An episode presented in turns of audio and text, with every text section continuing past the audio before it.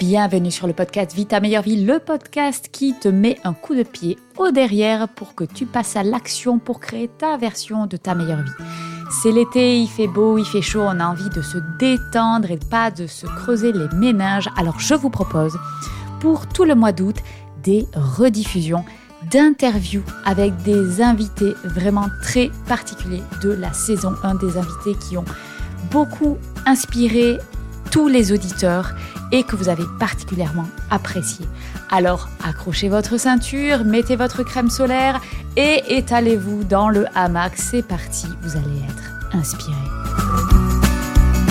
Bonjour Jérémy et bienvenue sur le podcast de Vie ta meilleure vie. Donc déjà tout grand merci de venir partager ton expérience et ton chemin. Donc, Jérémy, est-ce que tu peux présenter aujourd'hui ce que tu fais aux auditeurs? Quelle est ton activité professionnelle? Bien sûr. Déjà, je souhaitais te, remercier, te remercier Fanny pour, cette invitation qui me touche, bah, qui me touche beaucoup. Euh, après, j'expliquerai comment on a été amené à se rencontrer. Je pense que c'est intéressant d'expliquer le pourquoi du comment, mais effectivement, je voulais te remercier. Je voulais en profiter pour souhaiter à, toute ton audience bah, de une très bonne fête, de très bonnes fêtes, très bonne année. Je ne sais pas quand tu vas, le, quand tu vas publier ce podcast, mais toujours est-il que je leur souhaite à chacun la, la santé, je pense que c'est l'actualité, la réussite à tout point de vue, et surtout, surtout, surtout, on en parlera, c'était le sujet de mon, de mon, ma story Instagram du jour, d'être heureux dans ce qu'ils font. Voilà, pour moi, c'est le, mhm. le, maître mot d'être heureux dans ce qu'ils font, quoi qu'ils fassent. Euh, j'ai toujours dit à mes enfants que quoi qu'ils feront plus tard, il faut qu'il fasse avec euh, plaisir et avec passion. Ça, c'est le, plus important. Donc, je vais me présenter. Euh, donc, je m'appelle Jérémy. Je... Alors, j'ai une vie un petit peu, euh, comment dirais-je, disparate dans le sens où j'ai fait un petit peu de tout avant d'arriver là où j'en suis et je vous expliquerai là où j'en suis aujourd'hui. j'ai toujours été un, un bon élève. Euh, j'ai toujours mhm. été un bon élève. J'ai toujours, euh, j'ai, fait euh, des études dites, je dis bien dites prestigieuses. J'ai fait des grandes écoles. Tu, as fait quoi comme grandes écoles? Est-ce que tu veux expliquer ah, un petit peu plus? Peu importe, mais j'ai fait quoi? Alors moi, je suis un littéraire à la base, donc je fais un bac littéraire. J'ai ensuite intégré Sciences Po. J'ai ensuite intégré une école de commerce, l'EDEC pour ceux qui connaissent, qui est dans le top 3, top 4 des écoles de commerce en France sans vraiment savoir pourquoi, pour être transparent avec vous. Je l'ai fait parce qu'on m'a dit que c'était bien. Euh, c'est pour ça que je te dis c'est assez disparate. Je ne vais, pas te, vais pas vous dire que j'ai toujours rêvé de faire ces écoles, pas du tout. Sciences Po, c'est assez marrant. C'est un jour une copine qui a dit ah, si je faisais Sciences Po, je trouvais que le nom sonnait bien.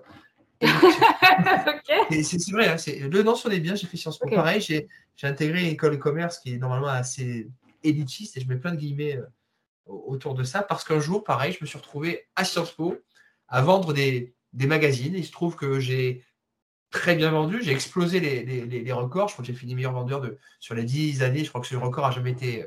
Et j'ai dit, ah, bah, je suis peut-être pas mauvais pour le commerce. Donc, faisons une école de commerce. Donc, par hasard aussi. Et, et aujourd'hui, effectivement, euh, j'ai intégré suite à ça, effectivement, plusieurs entreprises. D'abord dans les télécoms, Alcatel, pour ceux qui connaissaient, qui est devenu Nokia aujourd'hui. Par hasard aussi. Parce que, c'est assez anecdotique, mais parce que lorsque j'ai fait mon CV, j'avais récupéré un modèle d'un de mes, d'un de mes proches qui, lui, était mhm. passionné de téléphonie. Et j'avais laissé en hobby, sans faire exprès, le mot téléphonie. Et donc, par hasard, j'ai intégré la téléphonie. Par hasard, j'ai intégré Airbus, parce qu'il se trouvait qu'on avait un ami qui travaillait, qui m'a fait rentrer. Et par hasard, on arrive à ce que je fais aujourd'hui. Et par hasard, je suis aujourd'hui dans l'immobilier. Euh, parce que, parce que euh, euh, étant effectivement chez Airbus, chez qui je suis resté 7-8 ans, un poste doré dans lequel je gagnais extrêmement bien ma vie, dans lequel j'avais la chance de beaucoup voyager. J'étais dans commercial, hein, ce qui est juste exceptionnel. C'était vraiment mon rêve, pour tout vous dire, dans, la défense. Donc, je vendais des armes, ce qui pour un jeune garçon de 20 ans, de 20-30 ans, était juste exceptionnel. C'était un peu une espèce de rêve que j'avais.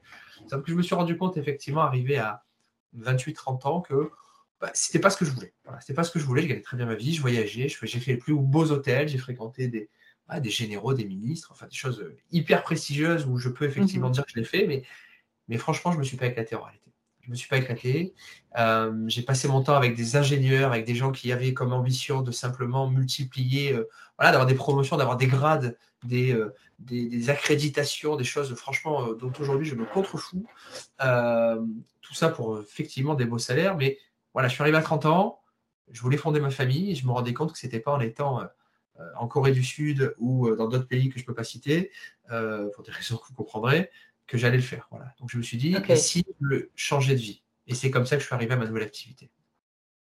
Alors, là, on a fait un petit peu euh, un parcours chronologique rapide. Alors, un, est-ce que tu peux présenter ce que tu fais aujourd'hui? Puis après, on reviendra sur, euh, sur ton histoire et comment tout ça s'est créé. Donc, est-ce que tu peux présenter aujourd'hui? Quelle est donc ton activité?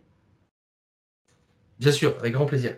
Alors, effectivement, j'ai décidé de changer de vie. Et la seule chose que j'ai trouvé à faire, c'est quelque chose que je faisais à titre personnel, c'était l'immobilier. Voilà, à titre personnel, effectivement, j'ai la chance d'être né dans une famille où l'immobilier a toujours été euh, important. J'avais ma maman qui était agent immobilier et j'ai plein de souvenirs d'elle euh, qui multipliait les visites et qui était très, très, franchement, qui était très, très bonne agent immobilier, qui paraît une des meilleures vendeuses. Donc, j'ai ce souvenir-là en tête et, j'avais mon papa de son côté qui euh, n'était pas agent, mais qui tout jeune a investi, etc. Et, je voyais, alors effectivement avec beaucoup de difficultés, mais j'ai vu très vite effectivement comment est-ce qu'on pouvait gagner de l'argent. Mhm. Je suis des parents commerçants principalement, euh, qui ont pas mal galéré pour être euh, transparent avec vous, et j'ai connu très très vite bah, les, voilà, j'ai connu, j'ai compris très vite qu'il fallait se battre. Donc je me suis dit, qu'est-ce que je pourrais faire après Airbus donc? En plus, il fallait absolument que je trouve un argument pour quitter la boîte, parce que la boîte ne voulait pas me virer. Ils n'ont pas voulu, ils voulaient me garder. Euh, ils voulaient me garder. C'était, c'est le, donc il a fallu que je trouve, en, je me rappelle, en 24 heures, il y avait un plan, un plan de départ auquel je n'avais pas le droit puisqu'ils ne voulaient pas me virer.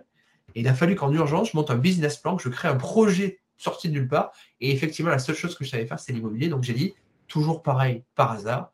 Et si on faisait de l'immobilier, je me suis donc retrouvé à, à créer ma boîte, à faire de l'immobilier, à travailler pour un réseau de chasseurs immobiliers. Un chasseur immobilier pour ta, pour ta communauté, ce sont des gens, des espèces d'agents immobiliers, Stéphane Plaza, pour ceux qui connaissent, qui, qui aident des particuliers à trouver un bien.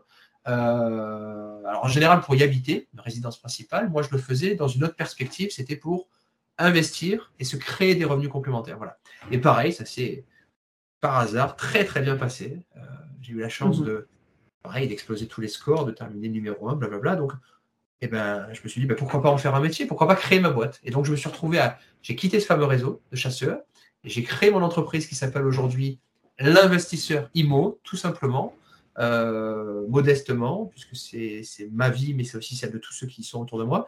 Et j'accompagne aujourd'hui des gens de A à Z, clé en main, dans le processus d'investissement, qui est un processus extrêmement compliqué en réalité. Euh, beaucoup de formations existent, beaucoup de, de livres ont été écrits, mais ce que ne disent pas les livres, c'est toute la réalité, et Fanny le sait parfaitement, c'est comme ça qu'on s'est rencontrés, toute la difficulté dans l'exécution de tout ça. Il y a la théorie, il y a bien sûr la pratique, et quand on n'a pas le temps, quand on n'a pas les connaissances, ou quand on n'a pas envie, tout simplement, euh, c'est vrai que c'est un métier à part entière, et j'ai décidé d'en faire le mien. J'accompagne aujourd'hui tous mes clients de A à Z, euh, dans la recherche du bien, dans la négociation du bien, dans la gestion des travaux. C'est ça le plus difficile oui. même dans la gestion locative, puisque je suis officiellement agent immobilier, j'ai une carte professionnelle. Ok. une vraie carte. Euh, que ce, que ce que peut au passage non dans ce business, hein, on n'est pas beaucoup en réalité à être vraiment agent immobilier. Euh, et ça, j'ai souhaité mettre cette espèce de label, euh, un diplôme de plus au passage, mais j'ai souhaité me mettre un espèce de label qui rassure les gens. Pourquoi? Parce qu'aujourd'hui, c'est ce que je disais à Fanny avant de commencer cette interview, aujourd'hui, je me rends compte que mon public, que la, la sociologie de mon public, que l'âge de mon public, de ma cible s'agrandit. Là où au départ, en étant chasseur, je travaillais davantage avec euh, des gens d'une vingtaine d'années qui étaient un petit peu rêveurs et qui étaient surtout bah, gagner de l'argent. Euh, aujourd'hui, à ma grande surprise, euh, le public s'étiole davantage avec des trentenaires, avec des quadragénaires, avec des gens à, à la limite de la retraite qui se rendent compte qu'effectivement, soit ils n'aiment plus ce qu'ils font et qu'ils veulent mhm. changer de vie qui veulent vivre leur meilleure vie, hein, si tu vois l'allusion, soit avec des gens qui se rendent compte, arrivés à 60 ans, 58, 60 ans, qui bah, qu'ils ont bossé toute leur vie et qui n'auront rien, mais rien du tout à la retraite. Et c'est vrai que je me suis donné cette mission d'accompagner des gens qui ne connaissent pas l'immobilier, qui ont peur de l'immobilier, dans la constitution d'un capital, et je précise, d'un capital dans l'immobilier ancien. Parce que l'immobilier neuf, ce qu'on appelle le Pinel, ce qu'on appelle le cellier, peu importe, c'est sexy sur le papier, mais en réalité, c'est euh, on peut pas en vivre, on peut clairement pas en vivre. Ma modeste mission, et franchement, c'est l'objectif que je me donne pour 2022 et les années à venir, c'est d'essayer d'aider vraiment le maximum de personnes en mmh. expliquant les choses le plus simplement possible, en m'occupant des choses les plus pénibles pour que voilà, ça soit pas un problème. modestement, j'aimerais voilà, aider le maximum de personnes à, ouais, à vivre leur meilleure vie, à, passer enfin des choses qu'ils aiment. Parce que on va être clair, et je vais terminer là, très peu d'entre nous aimons ce que nous faisons. très sincèrement, très peu d'entre nous aimons ce que nous faisons. De manière générale, la plupart des gens ne vivent pas leur meilleure vie. J'en suis convaincu, mais j'en suis convaincu. Autant nos parents, nos grands-parents vivaient euh, pendant 40, 50 ans, travaillaient dans la, même, dans la même entreprise, dans la même usine, autant notre génération ou nos générations, et, et euh, j'ai bientôt 40 ans, je, et nos enfants après, euh, clairement, clairement ne, font plus, ne font plus les choses par, uniquement par nécessité, mais aujourd'hui veulent trouver du sens, du sens, mhm. du sens, du sens dans ce qu'ils font. Alors l'immobilier pour moi est une passion, mais c'est pas euh, ce que j'aime le plus. Moi, ce que j'aime le plus, c'est ma famille. et, je vois vraiment l'argent, qu'on soit très clair, comme un moyen de vivre quelque chose d'autre et, et, sûrement pas comme une fin en soi. Sûrement pas comme une fin en soi. C'est pour ça que je te disais que je suis content que finalement, ma cible ait changé. Euh, l'argent mhm. n'est qu'un moyen euh, et rien d'autre. Oui. Alors, je vais peut-être rajouter, comme tu le disais précédemment, c'est comme ça en réalité qu'on s'est rencontrés, puisque je suis passée par toi pour acheter mon premier immeuble, étant donné que je suis expatriée, je vis encore en Indonésie et donc c'était compliqué de faire toutes ces démarches-là, malgré le fait que j'ai fait plusieurs formations. Et ça, je pense qu'il faut quand même être très euh, clair là-dessus. C'est très bien les formations et j'encourage tout le monde à le faire. Pourquoi? Ben, Parce qu'il faut avoir un minimum de connaissances avant de se lancer. Il y a aussi beaucoup de chasseurs immobiliers et bon, quand on est euh, quand on veut investir, il faut être le capitaine de son bateau. Donc, quelque part, le chasseur immobilier euh, vient travailler avec le capitaine du bateau et il faut aussi donner, aiguiller et donner une direction. Donc, il faut savoir de quoi on, on parle un tout petit peu.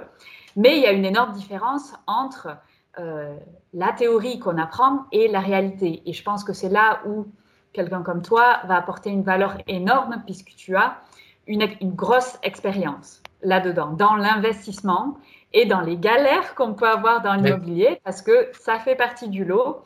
Quand on veut faire de l'immobilier rentable, comme tu dis, on va pas aller chercher dans du neuf, on va chercher dans l'ancien. Donc, qui dit ancien dit travaux.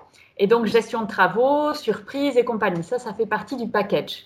Mais si on veut créer une rente, c'est ce qu'il faut faire et je, pense que tu vas m'appuyer là-dessus, sur le fait que ça va être très difficile avec du nouveau de se créer euh, un revenu supplémentaire. Par contre, c'est encore possible avec de l'ancien.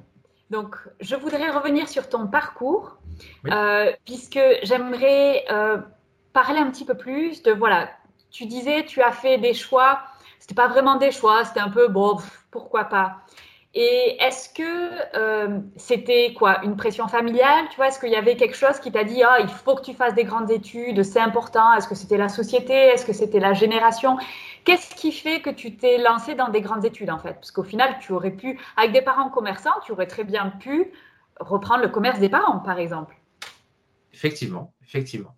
Alors là, on rentre dans le dans l'intime et le, et le psychologique. J'imagine qu'effectivement, avec un peu de recul, je me suis jamais réellement posé la question, mais mais j'imagine que je crois t'avoir dit à un moment donné de, de cette interview que mes parents galéraient. franchement, enfin, je ne veux pas faire pleurer dans les chaumières, mais, mais c'est vrai, ils ont galéré. Ils ont galéré, j'ai été mm. boursier, merci la France. J'ai eu droit à pas mal d'aides, etc. Et je pense que c'est cette envie, euh, cette revanche peut-être sur la vie, cette envie de, de, de, de, les rendre fiers, cette envie de, de justement de ne, pas, euh, de ne pas offrir les mêmes conditions que celles que mes parents par la, ont pu, par la force des choses m'ont offert, euh, voilà, vraiment de donner le meilleur pour mes enfants et pour ma femme et, pour, euh, et aussi pour mes parents aujourd'hui. Je pense que ça a été mon moteur. Je suis convaincu que c'est mon moteur aujourd'hui. Mhm. Et qu'en réalité, je le répète, l'argent n'est qu'un moyen pour cela. Mhm. C'est une façon aussi certainement de moi de me rassurer par rapport à ça. Mes études, les études en tant que telles, oui, bah, c'était parce qu'effectivement, moi j'ai eu la chance, et c'est une vraie chance, d'avoir des parents alors mon père qui bossait énormément et ma mère qui ne me lâchait pas. J'ai une maman extrêmement présente, une maman italienne, euh, qui ne m'a jamais lâché, qui m'a mis une pression de dingue. Et, mais je la remercie si elle écoute cette interview parce qu'effectivement, je me rappelle tout jeune, je rentrais de l'école, elle vidait mon cartable et elle ne me lâchait pas pendant des heures euh, tant que je n'avais pas fait mes devoirs. Et je peux vous dire qu'elle était d'une extrême rigueur et d'une extrême exigence.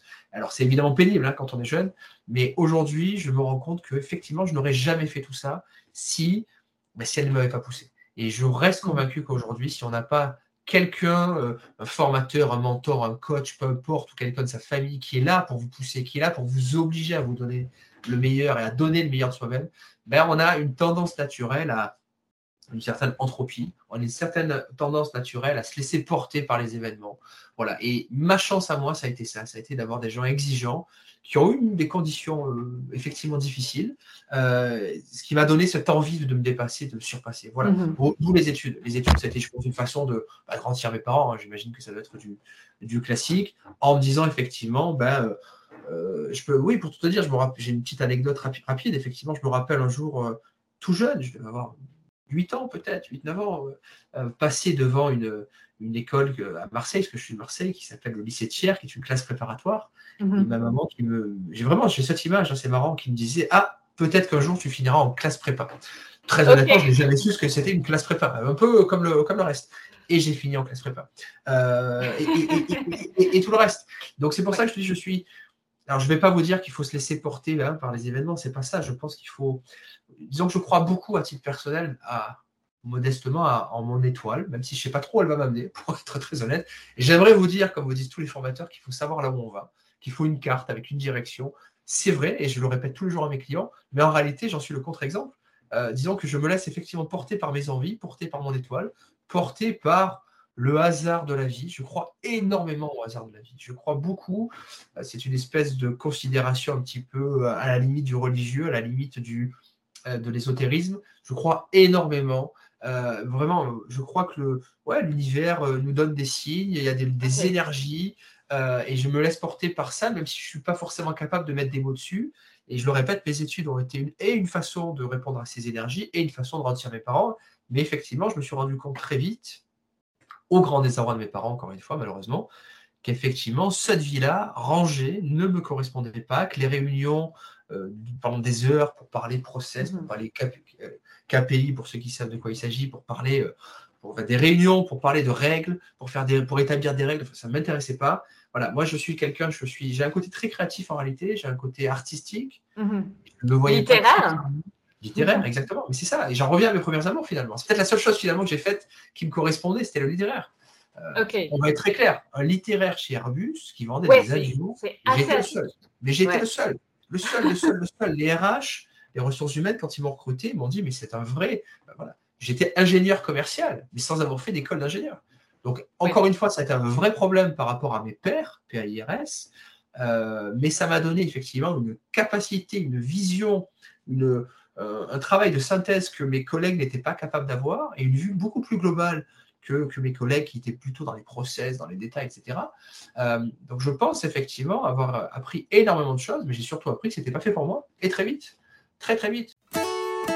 Petit rappel, si le podcast vous plaît, je vous invite à laisser un commentaire ou une note 5 étoiles sur votre plateforme d'écoute. Merci. La réunion du lundi matin autour de le café, là, là on est début janvier, la réunion autour de, la machine à café pour savoir qu'est-ce que vous avez fait pendant vos vacances alors que votre chef il n'en a rien à faire et que vous-même vous en avez encore plus rien à faire de devoir justifier, je voulais plus ça. Aujourd'hui, je vis, je vis ma vie, euh, la meilleure, je ne sais pas, mais en tout cas, je vis ma vie et je m'organise tel que je veux. Et là, tu m'as proposé de faire cette interview, je l'ai fait avec grand plaisir. Je ne mhm. me paye pas, je ne suis pas sponsorisé, je le fais pas par intérêt, je le fais parce que ça me fait plaisir. Mhm. Et ça, waouh, c'est juste génial. Ok. Et est-ce que justement tu peux essayer de définir quels ont été les points qui t'ont le plus gêné dans ta vie de salarié et qu'est-ce que, qu'est-ce que, enfin, qu'est-ce qui étaient les points dont tu avais besoin Où tu te dis, voilà, là, j'en peux plus de ça, j'ai besoin de ça. Tu vois, pour essayer de donner un petit peu des idées ou de mettre en lumière quels étaient les éléments qui t'empêchaient d'être heureux tout simplement dans ta situation précédente. Puisqu'on l'a vu, tu gagnais beaucoup d'argent, donc quelque part, tu avais une position qui était considérée euh, par le monde extérieur comme plutôt une position dorée. Donc, l'argent ne fait pas le bonheur. Donc, qu'est-ce qui fait ton bonheur? Ah. ma femme était là, je te dirais ma femme, mais, mais elle n'est pas là, donc je ne vais pas mentir. mais elle va peut-être écouter cette interview. On verra si Alors, qu'est-ce qui fait le bonheur? C'est toujours très difficile de savoir qu'est-ce qui fait le bonheur. Je pense que les critères évoluent en fonction de ton âge, en fonction de, de ta vie, etc. Il est clair, qu'on soit très clair, euh, j'ai eu cette chance d'avoir effectivement, alors non pas une vie dorée, je le répète, j'ai pas mal galéré, mais par contre, à l'inverse, après avoir fait toutes ces études, et, mhm. d'un autre côté, c'est aussi l'avantage des études, j'ai pu intégrer des entreprises que très clairement, euh, c'est quelqu'un qui voilà, qui n'eût pas fait les études que j'ai faites, n'aurait pas pu intégrer. Hein. Je, je, peux citer des grandes entreprises du CAC 40 qui, quand vous n'étiez pas dans telles écoles, de, telle place à telle place dans le classement, même pas regarder vos CV c'est la France, c'est comme ça, c'est fortement critiquable. Et toi qui vis à l'étranger, moi qui ai beaucoup vécu à l'étranger, c'est quelque chose qui est assez horrible. Euh, quand on n'est pas dans la bonne case, c'est très difficile de sortir. Moi, j'ai travaillé dans l'industrie, j'étais commercial dans l'industrie. Franchement, j'aurais pu vendre des légumes, et je pense que j'aurais été pas mauvais du tout, voire même humblement très bon. Mais, mais non, parce que j'étais dans l'industrie, il fallait que je reste dans l'industrie. Et voilà là, le système de caste à la française. Donc, effectivement, moi, ça ne me rendait pas heureux. Effectivement, ce qui ne me rendait pas heureux, c'est de devoir courir derrière des promotions dont je comprenais très vite que, dont j'ai très vite compris qu'elles n'étaient encore une fois que des, que des grades, des titres qui n'avaient aucun intérêt. J'ai eu cette chance en vivant à l'étranger de voir mes, mes, euh, mes responsables, vice-présidents, Airbus, des postes extrêmement prestigieux avec des salaires à 6 ou 7 chiffres des fois, hein, même 7 mhm. chiffres, euh, qui en réalité étaient tous divorcés. Ils étaient tous mhm. divorcés tous divorcés ou, ou avaient, euh, ils vivaient à Madrid, parce que moi j'ai vécu en Espagne, et ils rentraient tous les week-ends sur Paris, euh, en ayant très certainement au passage une seconde vie. Euh, est-ce que c'était ça mon bonheur? Est-ce que c'est ça que je, que je voulais avoir? Est-ce que c'était. Alors, la vie à l'étranger est formidable, hein, tu le sais, la vie d'expat a beaucoup d'avantages, mais quand on est loin de ses terres, quand on est loin de ses proches, surtout quand on a des enfants, on se rend compte effectivement qu'on des fois on aspire à une vie simple. Et je le répète, je ne suis pas à l'image à titre personnel de certains formateurs qu'on voit, qui font du bling-bling, etc. Euh, très honnêtement, aujourd'hui, je gagne très bien ma vie, mais je vis très simplement parce que j'ai toujours vécu comme ça et qu'aujourd'hui, mon objectif, c'est de transmettre cette, valeur-là, la valeur du travail, la valeur de, de la difficulté à mes enfants, que je gagne peut-être trop, ça c'est un autre sujet, mais voilà, ce qui me rend heureux aujourd'hui, je vais être transparent avec toi, c'est la sécurité. Pour mhm. l'instant, pour mes enfants, pour moi. Je sais que si demain il m'arrive quoi que ce soit, j'avoue que c'est mon moteur en ce moment, c'est ça, avec le contexte actuel, Covid, etc. J'avoue que je me dis que s'il m'arrive quoi que ce soit, mes enfants seront à mhm. l'abri pour trois ou quatre générations. Et, euh, et ça, c'est juste magnifique. Voilà, c'est juste mhm. génial. Encore une fois, compte tenu du contexte qui a été le mien, avec les difficultés que j'ai évoquées, pour moi aujourd'hui, c'est ça. Ce qui, aujourd'hui, un de mes objectifs pour 2022, ce serait effectivement de passer encore plus de temps avec ma famille. Ça, c'est l'objectif. Je ne suis pas malheureusement encore assez. Euh, un objectif que je me suis fixé, ce serait de passer deux mois de vacances avec eux, ce qui serait juste exceptionnel. Parce que ça ne m'est pas arrivé depuis, depuis jamais, je crois. Je crois que cette année, on a eu quatre jours de vacances maximum. Euh, ou peut-être une semaine, enfin très peu. Euh, voilà, j'aimerais vraiment passer le maximum de temps avec eux, je pense que aussi. et j'ai la chance, par contre, d'avoir effectivement une compagne qui, alors qui n'est pas de ce milieu-là, euh, mhm. qui est salarié, euh, qui s'est mis euh, à mi-temps, donc aujourd'hui qui est salarié dans un organisme public, donc qui, on va se dire les choses, qui gagne très peu sa vie, mais mhm. qui souhaite, et, je suis très admiratif de ce qu'elle fait, qui souhaite continuer malgré tout à travailler. Elle pourrait se dire, je reste à la maison. Vraiment, le salaire qu'elle gagne, je vous assure qu'en une demi-journée, elle, voilà, en m'aidant, elle veut le récupérer, mais elle souhaite malgré tout avoir son indépendance. Et, et mhm. je la remercie parce que c'est mon espèce de force ouais, bon, c'est mon, mon autocritique quotidienne, quoi. Elle est là pour me remettre en place, comme mes parents, pour me. Voilà, parce qu'on a tendance, des fois, dans ce, dans ce business-là, quand on commence à avoir un certain succès, une certaine visibilité, j'ai une toute petite communauté, comme on dit, mais, mais peu importe, on a tendance, des fois, à, à oublier d'où on vient. Alors, j'imagine, j'ai quoi J'ai 7-8 000 personnes qui me suivent sur les différents réseaux sociaux, ce qui est ridicule. Mais j'imagine des gens qui en ont 500 000 ou 1 million. Mhm. J'imagine effectivement, ils perdent la notion de, toute réalité. Et, je remercie un million de fois et mes amis et ma famille euh, bah, de, des fois de me mettre des claques dans la tête et de me rappeler que qu'à la fin des fins, euh, le bonheur, il est là, il est concret, on le touche tous les jours et c'est proche. C'est encore une fois, c'est pas des chiffres sur un compte en banque euh, dont on sait quand on s'intéresse un peu à l'histoire que ça ne veut rien dire et que demain tout peut disparaître. C'est voilà, des choses simples mon vrai bonheur, c'est ça, c'est passer, passer du temps avec mes amis, avec ma famille. Et, j'espère qu'on aura, Fanny, l'occasion de se voir un peu plus. Ça serait une bonne résolution. Euh, ça serait l'occasion de venir te voir au passage là où tu es. Euh, et, mon conseil aujourd'hui aux gens, je vais être très clair, c'est mon humble conseil, c'est battez-vous, bien sûr, et surtout battez-vous, parce que rien n'arrive par hasard. Euh, je, je, crois beaucoup au destin. Encore une fois, je, je me laisse porter par les événements, mais je le répète, je me suis battu Quand je prends une décision, j'y vais à 2000%. Euh, c'est la, la nuance. Battez-vous pour ce que vous croyez aimer. Je le répète, les besoins vont évoluer. Euh, la vie fait que, mais battez-vous, battez-vous, battez-vous, battez-vous. On n'obtient rien sans rien. Euh, à moins d'avoir, d'avoir, d'être né dans la bonne famille. Mais ça, c'est un autre sujet. Très peu d'entre nous ont, cette chance-là. Mais, mais, bravo aux gens qui ont la chance d'être nés là où il faut. Pas mieux pour eux, c'est la vie. Oui, après, dans le voyage, tu te rends compte qu'on est tous nés là où il faut. À partir du moment où tu es né en France, tu pars avec une longueur d'avance, hein, quel que soit ton milieu. on ne part pas tous sur la même ligne de départ, mais ça, c'est la vie.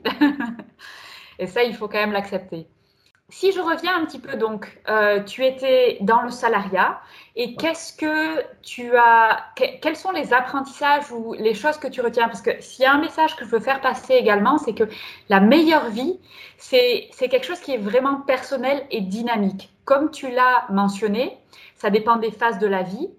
Euh, il y a à un moment donné, quand on a des enfants, on aspire à des choses qui sont différentes que quand on a 20 ans. Et donc, la meilleure vie qu'on va vivre quand on a 20 ans sera pas la même quand on a 30, 40 et 50 ans. Donc ça, je pense que c'est important de le rappeler. Et du coup, quand tu étais dans le salariat, euh, tu as aussi beaucoup voyagé, tu as été expatrié. Quels sont les éléments que tu retiens, les, les choses que tu as aimées de cette expérience-là? Alors oui, l'expatriation, j'ai eu la chance de vivre euh, au Canada, aux États-Unis, en Espagne, en Allemagne, euh, de voyager effectivement dans quasiment pas toute l'Asie, mais une partie de par mes mhm. précédentes fonctions. Euh, alors j'ai adoré la découverte, j'ai adoré la découverte, et c'est vrai que c'est ce qui me manque. Euh, pour, à l'inverse, évidemment, c'est ce qui me manque aujourd'hui. Le fait de se mhm. réveiller euh, un jour ici, un jour là, le fait, la, une certaine, certaine ivresse, ivresse des grandeurs, ivresse, effectivement, le fait d'aller dans des hôtels, dans des restaurants. Aujourd'hui, je ne vais plus. Encore une fois, de m'adresser à, j'ai eu la chance de faire un petit peu de politique, donc j'ai vraiment fréquenté ce qu'on peut dire le gratin euh, des ministres, des présidents. Enfin, j'ai eu la chance de, de, fréquenter des gens pareils. Donc effectivement, quand on est jeune, oh, une certaine ivresse, une certaine, et je le répète, on perd un peu peut-être de modestie d'ailleurs, mais, mais c'est vrai que c'est quand même enivrant quand on se retrouve au cœur du, au cœur du, mhm. moteur. Euh, du moteur, que ce soit euh, dans le privé ou dans le public, que ce soit en politique ou chez Airbus, j'ai eu la chance de travailler sur des très gros dossiers qui ont défrayé l'actualité, euh, plusieurs milliards d'euros, hein, vraiment des mhm. milliards, euh, qui, et la chance de créer des emplois. Voilà ma, fierté personnelle de l'époque. Euh, mais aujourd'hui, aujourd'hui, puisque j'ai recruté, ça a été de créer des emplois. Et mhm. je me rappelle lorsque j'étais chez Eurocopter, donc la version hélico hein, d'Airbus, avoir travaillé sur un contrat qui concrètement a sauvé des centaines d'emplois, mais vraiment. Et je peux vous dire que j'ai une vraie fierté par rapport à ça. Parce qu'à la fin des fins, je le répète, l'argent n'est que moyen. Et, et, ma plus grande fierté, c'était pas finalement les félicitations de mon vice-président, euh, qui encore une fois n'avait rien à faire de moi. Euh, c'était vraiment de me dire, mais même s'ils ne sont pas forcément rendus compte, mais c'est de me dire, ben voilà, j'ai réussi à sauver tel emploi ou à créer tel emploi. Et aujourd'hui, mmh. ce qui si tu me le demandes, c'est c'est ça, c'est de, de, créer de la valeur, de créer de la valeur mmh ajoutée pour le client, de créer de la valeur pour mes locataires, de créer de la valeur pour tous les partenaires avec qui je travaille, entrepreneurs, mhm. etc. Et je le répète, et là aujourd'hui pour 2022, 2023, 2025, je souhaite vraiment recruter, je souhaite continuer à recruter, je souhaite. Euh, je, j'aimerais, j'aimerais racheter des entreprises. Voilà, petite personnelle, petite, euh, petite anecdote, le reprenariat, euh, plus que l'entrepreneuriat, c'est quelque chose qui m'anime énormément. Quelque chose qui arrivait dans un business un peu comme je l'ai toujours fait, par hasard, tenter de le comprendre, tenter de le bouleverser, peut-être de le modestement le révolutionner et mhm, créer de la valeur, de la valeur, de la valeur. C'est ce que tu fais toi sur euh, ton podcast que j'ai déjà écouté, quand tu nous fais part de ton expérience. C'est euh, voilà, pas garder pour soi les choses comme je mhm. faisais à l'école où je cachais mes copies et des copains. c'est partager, partager, partager. Et on le disait en début d'interview. Euh, aujourd'hui, effectivement, je fais payer hein, mes, services parce que c'est le principe. Mais c'est vrai que je m'éclate à passer des heures et des heures et des heures au téléphone avec des gens quand le feeling passe, à leur donner bah, tout ce que je peux leur donner gratuitement, euh, quasiment gratuitement, parce que des fois il ne se passe rien d'ailleurs, des fois il n'y a pas de vente. Mais voilà, passer du temps pour les autres et, apprendre en retour, c'est magnifique. Je trouve que c'est le principe de la vie, d'échanger. Ok. Et quand tu fais ton changement de vie, donc quand tu opères euh, de quitter Airbus pour créer ta propre entreprise, est-ce que à cette époque-là, c'est le grand saut, tu pars dans l'inconnu, ou tu avais déjà fait un certain nombre d'investissements, donc tu avais déjà assuré tes arrières et tu partais peut-être avec une coquette somme de Airbus, je ne sais pas. Est-ce que tu vois, dans quelle école tu es? Est-ce que tu fais partie de ceux qui disent il faut se faire le grand saut et se jeter dans l'inconnu? Ou au contraire, on peut préparer les choses et être malin et se préparer quelque chose de confortable? Très bonne question, excellente question. Euh, ah, je dirais les deux, mon capitaine. Euh, je m'explique. Effectivement, comme quand je me suis lancé, je te l'ai dit, en 24 heures. Le plan s'arrêtait. J'ai eu 24 heures pour tout inventer, écrire un business plan et faire croire aux ressources humaines que j'avais réfléchi mon projet depuis 40 ans, ce qui n'était pas du tout vrai, je le répète, ça a été une improvisation totale. Euh, D'un autre côté, donc oui, je suis passé, euh, je me suis jeté dans le vide. Euh, et encore une fois, l'immobilier aurait pu être un échec total. Je me suis, mhm. j'ai intégré un réseau, mais par pur hasard, parce que j'avais lu un blog trois jours avant, euh, de mec qui avait l'air sympathique, euh, par pur hasard, et ça, j'ai tout explosé, et tant mieux pour moi. Et c'est comme ça qu'ensuite, pareil, j'ai créé ma boîte, là, la boîte actuelle d'investisseurs IMO, par pur hasard aussi. Je me suis dit, allez, donnons-nous les moyens d'eux, recrutons. Alors, le problème des gens comme moi, c'est que malheureusement, on manque un peu de process, on manque un peu de structure. Hein, c'est, le problème des créatifs. Euh, et j'y travaille, j'essaie d'améliorer ça. C'est peut-être d'ailleurs ce que j'ai appris de mon, hein, ta question d'avant, mhm. euh, du salariat. Des grosses boîtes, j'essaye de mettre un peu en place ces process que je trouvais un peu horribles à mon, de mon temps. J'essaie de les mhm. utiliser, effectivement.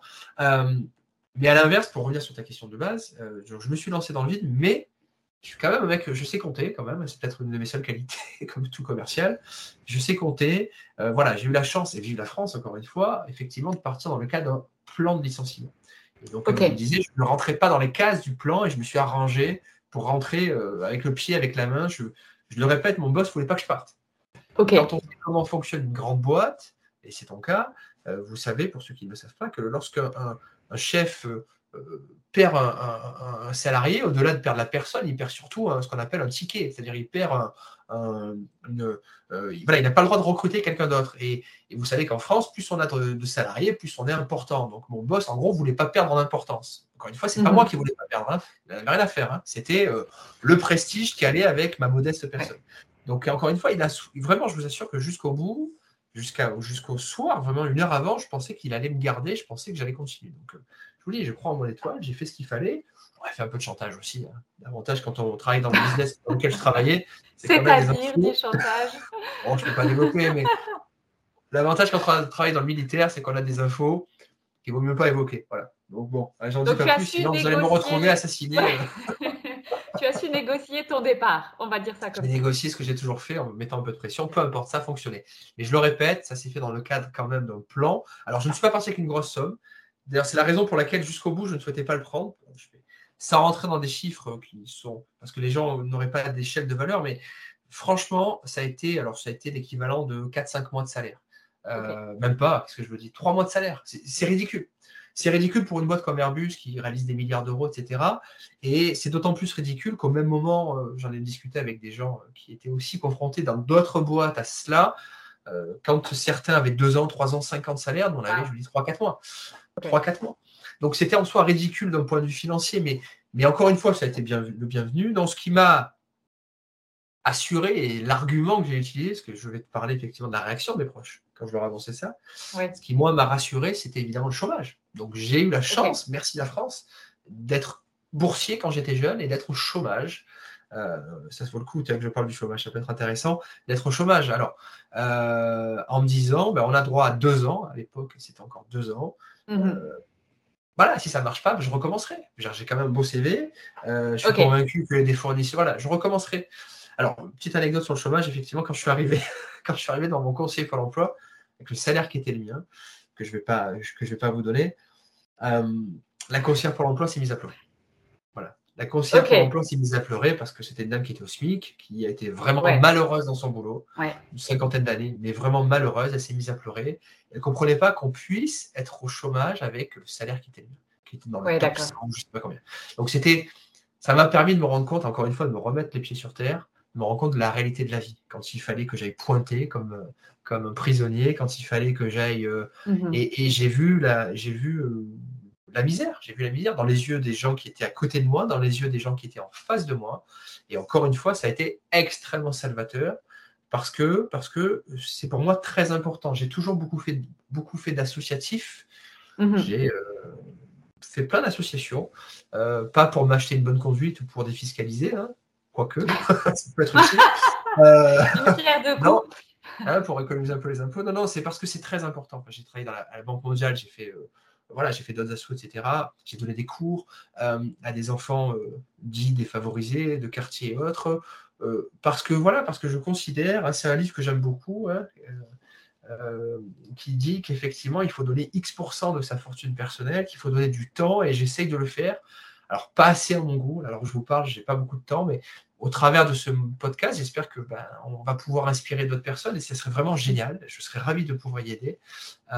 j'essaye de donner du temps, de l'énergie, des conseils, de l'expérience. L'immobilier, encore une fois, c'est quelque chose que comme d'habitude, j'ai fait par hasard, mais j'ai fait à fond. Hein, c'est un peu mhm. mon, résumé, par hasard, mais à fond. Et j'ai fait tellement de bêtises, mais tellement de bêtises, qui m'ont coûté du temps, des centaines de milliers d'euros. Et, c'est pour ça que modestement, je me suis dit, bah, j'ai peut-être des choses à dire. Hein, mhm. on en parlait au début de l'interview.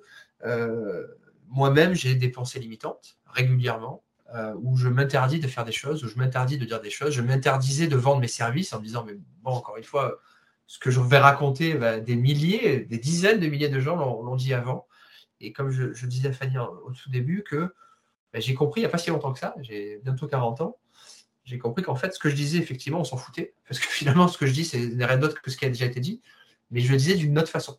Je le disais mhm. avec l'énergie qui est la mienne, avec les mots qui sont les miens, avec l'expérience qui est la mienne, et qui parle à telle personne, peut-être pas à telle personne, mais voilà. Et j'ai trouvé ça génial. Et c'est pour ça mhm. que je, Aujourd'hui, j'incite tous, tous les gens qui ont des choses à dire, qui pensent qu'effectivement, ils ont des choses à, apprendre, à le faire. Faites-le. Tenez-vous d'une main avec mon histoire de chômage. C'est très important, effectivement. Mhm. Et, et, et, là où je, ce sur quoi je me bats aujourd'hui, contre mon propre business, c'est contre tous ces gens formateurs, hein, pour ceux qui investissent dans l'immobilier ou pas que d'ailleurs, qui vous disent mais vous inquiétez pas, en six mois, en un mois, vous allez devenir mhm. milliardaire. Euh, dans six mois, dans un mois, vous allez avoir telle voiture, avoir telle villa. Oui, c'est possible. Et je vous confirme, c'est possible. Mais les amis, j'en ai bavé. Vous ne voyez pas sur le podcast, mais j'ai des cernes. Je me lève très tôt. Euh, je travaille. Euh, on n'a rien sans rien. Je le répète, on peut avoir de la chance, oui, c'est vrai, hein, tant mieux, mais mhm. c'est une fois, deux fois, pas plus. et, l'exemple, effectivement, la façon dont Fanny et moi nous sommes rencontrés, on ne va pas développer, mais Fanny en a bavé. avec, mais oui. Bien sûr, on en bavé, mais je pense que c'était un super apprentissage finalement. Je pense que j'en ai bavé, mais comme tout le monde dans l'immobilier, en fait. Je, pense que mon chemin en immobilier, c'est un chemin tout à fait normal. Et que, en fait, les gens qui ont aucun souci, c'est vraiment extrêmement rare. Je ne crois, pas qu'il y en ait beaucoup. Peut-être dans tes clients, tu as quelques exemples, mais ça doit être très, très, très, très peu. Ou alors, euh, bah, parce qu'il faut se battre à chaque étape. Quand il faut aller présenter son dossier à la banque, c'est pas une banque qu'il faut faire, c'est 20 banques qu'il faut faire. C'est vrai. Et d'autant plus aujourd'hui. Donc, on me demande toujours, mais est-ce que l'immobilier, c'est possible d'en vivre? Oui, c'est possible. Est-ce que c'est difficile pour y arriver? Oui, il faut quand même se battre et il faut avoir de la ténacité pour y arriver. Bah, c'est typiquement pour ça, bah, exactement. Et c'est basé sur ce que tu viens de dire que j'ai créé ma boîte. Je me suis mmh. dit, encore une fois, j'ai rien inventé de particulier, j'ai pas inventé Google. Je me suis juste dit, les gens ne sont pas tous faits pour ça. Ils sont faits pour mhm. plein de choses, mais ils ne sont pas tous faits pour investir.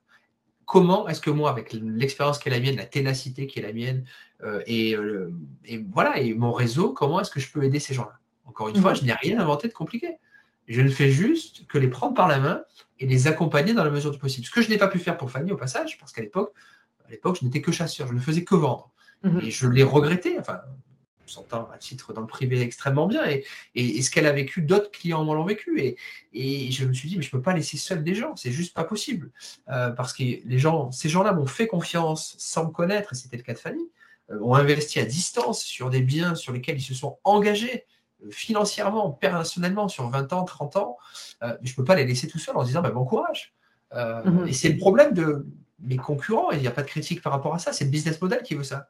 Euh, sur un fichier Excel, sur un papier, euh, un immeuble, un investissement locatif est toujours sexy, toujours. Et euh, ce sont des chiffres. Et vous savez quoi Les chiffres, on en fait ce qu'on veut. Je vous le dis, moi-même, je sais vous faire des super fichiers Excel.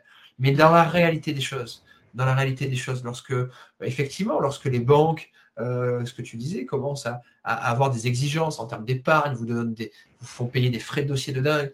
Quand vous vous, rencontrez, vous vous rendez compte que vos locataires, contrairement à ce que le notaire vous a dit, n'étaient peut-être pas aussi à jour de leur loyer, quand vous vous rendez compte que derrière un mur, en placo, ben, il y a deux fois plus de travaux prévus, la mhm. question c'est comment est-ce qu'on réagit? Parce que des problèmes, oui, des problèmes, il va y en avoir, mais c'est certain, je vous mets mille balles sur la table, des problèmes, il y en a toujours.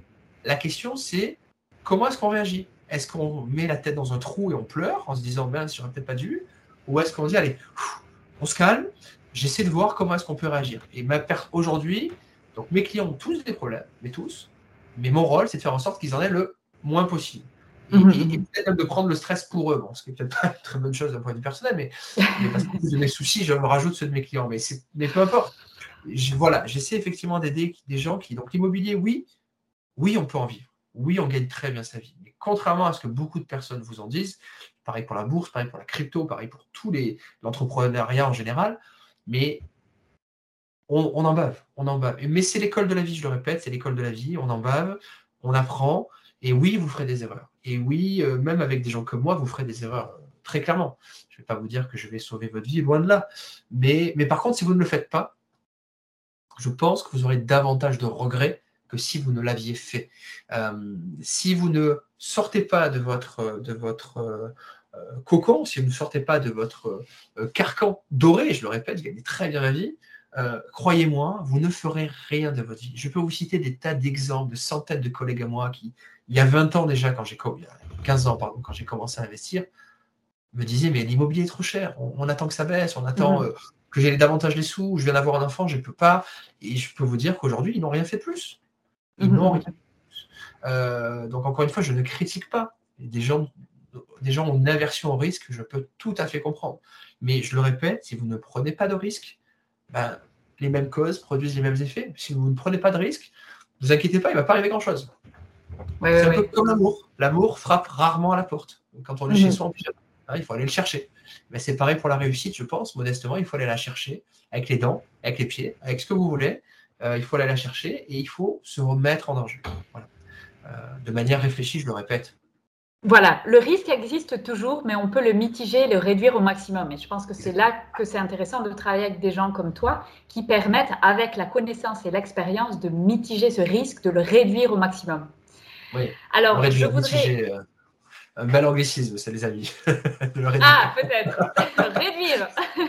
réduire. Mitigate.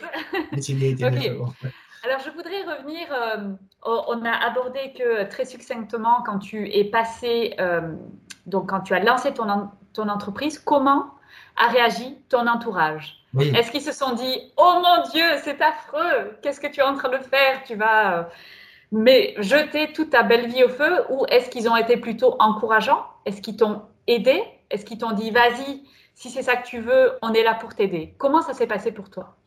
Oui, tu as raison, c'est un très très bon point parce que cette difficulté, je pense qu'on va, vous allez, tous ceux qui nous écoutent la vivre ou vous l'avez peut-être déjà vécu. Alors moi, mes parents euh, étaient extrêmement en colère. Je le répète, ils m'ont toujours inculqué euh, espèce de parcours doré, hein, la rat race pour pas la nommer, une espèce de, chemin tout tracé. Et je pense qu'ils avaient en tête peut-être de me laisser euh, chez Airbus toute ma vie jusqu'à ce que j'en devienne peut-être le big boss. Bon, ça aurait pris quelques siècles à mon avis, mais peu importe. Euh, non, effectivement, ils étaient effarés. Ils étaient effarés. Je le répète, j'ai pas été viré. Je suis parti de moi-même, ce qui est juste mmh. euh, rarissime. très honnêtement, enfin, je je connais très peu de gens qui sont partis d'eux-mêmes, je le répète. il y en a qui ont mis la pression, il y en a qui, euh, qui ont fait des beaux chèques pour partir, et il y a des gens qui partent d'eux-mêmes. Alors, encore une fois, avec un peu d'argent, mais très peu. Non, non, ils ont été, ils ont été effarés, ils ont été très inquiets, surtout quand je leur ai annoncé que j'allais au chômage. Disons-nous les choses, hein, euh, grosses études, grosses boîtes pour finir au chômage. c'était euh, là totalement, je pense que ma mère a dû faire quelques nuits blanches. C'est même mmh fort possible. j'ai eu la chance à l'inverse d'avoir ma compagne qui bien sûr qu'elle était inquiète. Je ne vais pas vous dire qu'elle n'était pas inquiète, elle est inquiète tous les jours. Chaque investissement que je fais, elle est inquiète. Euh, je pense qu'elle le sera toute sa vie et jusqu'à ce que je meure, elle sera inquiète et peut-être même au-delà d'ailleurs. Euh, mais qui m'a fait confiance. Et ça, effectivement, je la mmh. remercie parce qu'elle s'est dit bon, c'est pas mon business, donc ça ne servait à rien que je lui demande par A plus B, chiffre à l'appui, etc. Euh, mais elle s'est dit voilà, il, va tout faire ce qu'il faut. Il, a une mmh. famille. Je pense qu'il est, c'est pas encore une fois, je suis spontané, mais je réfléchis, je le répète. Euh, il ne va pas tout envoyer en l'air non plus d'un coup. Euh, il sait de quoi il parle. Bon, euh, mhm. elle m'a fait confiance. Et merci à elle, encore une fois, je le, je le répète, quand on, quand on entreprend, on ne le fait jamais seul en réalité. Mhm. Il y a des gens qui sont seuls dans leur vie, mais, ils sont... mais il faut, mon conseil, c'est qu'il faut s'entourer. Il faut s'entourer parce que parce que c'est les montagnes russes de l'émotion. Euh, là, je suis de bonne humeur. Peut-être que dans deux heures, j'aurai une mauvaise nouvelle, je serai de mauvaise humeur. Enfin, hélas, ça fait partie de la vie d'entrepreneur. D'où l'intérêt d'être entouré, d'où l'intérêt d'avoir des proches, d'avoir des points de repère sur lesquels s'appuyer, euh, mhm. d'avoir des valeurs importantes. C'est extrêmement. Pour moi, c'est la base. Donc, je le répète, mes parents très inquiets. Et, et, certainement, mon, désir, encore une fois, comme quand j'étais plus jeune, de réussite est né de cela aussi. J'ai eu envie de leur prouver que, je me rappelle de commentaires d'amis de mes parents euh, en disant, mais Jérémy au chômage, enfin. je ne vais pas dire qu'ils ont peut-être eu, ils ne l'ont jamais dit. Hein. Il y a peut-être eu une certaine honte par rapport à ça. J'imagine. Je suis convaincu. Hein, moi, je, vois très bien des meilleurs amis de mon, papa, de mon papa. Euh, pareil, qui a une très bonne carrière dans l'industrie mm-hmm, privée, mm-hmm. etc qui n'écoutera peut-être pas ce, podcast, mais, mais oui, qui ne comprenait pas mon choix et qui avec un mm. certain. Alors, je ne sais pas si c'était. Euh, euh, est-ce que c'était du dédain Est-ce que c'était du mépris Est-ce que c'était euh, de l'empathie? Ouais, je me rappelle cette phrase, mais Jérémy, au chômage. ouais.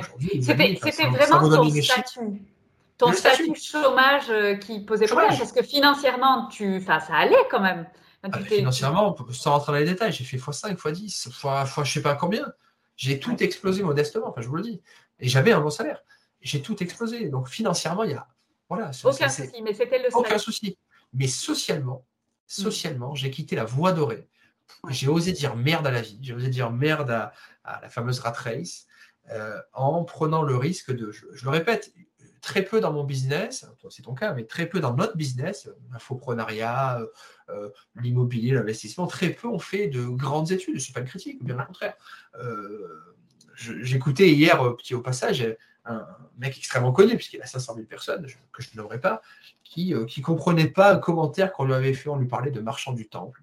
Et je me disais, mais moi je sais ce que c'est, marchand du temple. Lui, il ne savait pas ce que c'était, il s'étonnait de l'expression. Je me disais, mais en fait, on est tous au même niveau. Et, et, tu sais quoi, c'est pas plus mal. Parce qu'effectivement, en face de moi, il y a des mecs que je suis et que j'adore, qui, ont, qui ont été qui a été ouvrier sur, à la chaîne, littéralement, mm. que je nommerai pas, mais je suis hyper admiratif de ces gens-là. Il y a des gens qui ont fait des études, il y en a qui n'ont pas fait.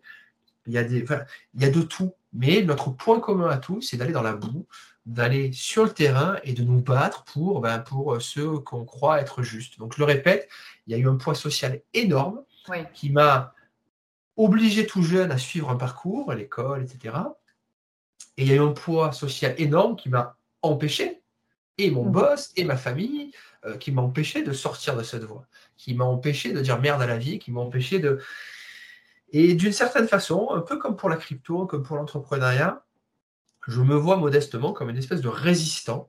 Mmh. On va partir là-dessus. Une espèce de résistant à tout ça. Et, je pense qu'il faut le faire. Je pense qu'il faut le faire. Je le répète. Euh, quel que soit votre âge, quelle que soit vos, votre situation dans la vie personnelle, professionnelle, il ne faut pas hésiter à, des fois, à, à dire stop, à dire merde. Alors je le répète, ne démissionnez pas. Mettez-vous à, mi-temps, mettez-vous à quart-temps, créez le. Mhm. En France, on a, ce qu'on appelle les micro-entreprises, les auto-entreprises. Ça, c'est génial. C'est ce mhm. que j'essaye de faire pour tout vous dire avec ma, propre compagne. Ma propre mhm. compagne qui a toujours été dans une famille, qui a toujours fait la même boîte, la sécu pour tout vous dire. Donc très carré, avec des horaires carrés, avec une certaine sécurité, comme son nom l'indique, sécurité sociale. J'essaye de la tirer là-dedans, parce que je vois qu'elle n'est pas forcément toujours euh, à l'optimum du bonheur. J'essaye de la tirer de là, j'essaye de lui montrer qu'il y a une autre voie possible, qu'il y a un autre chemin possible, en la rassurant sur tous les aspects que sont bah, les relations sociales, l'aspect financier, euh, le bonheur, etc. Euh, tout est possible, mais encore une fois, il ne faut pas le faire seul, parce que si on n'a pas l'expérience, bah, c'est effectivement, on n'invente pas la roue, mais je, vais, je terminerai là. L'avantage de mes études littéraires, c'est que je me suis rendu compte, je, je, lis beaucoup, je lisais beaucoup, beaucoup moins aujourd'hui malheureusement. Et je me rends compte qu'en fait, tout ce que je vous dis, ben, ça a été écrit déjà par des mecs, euh, par Platon, par des mecs avant. Mm-hmm. Des milliers d'années. Tout ce que je vous dis, le bonheur, la réussite, euh, moins Internet évidemment, mais pour tout le reste, tout a déjà été dit. Il n'y a rien à inventer.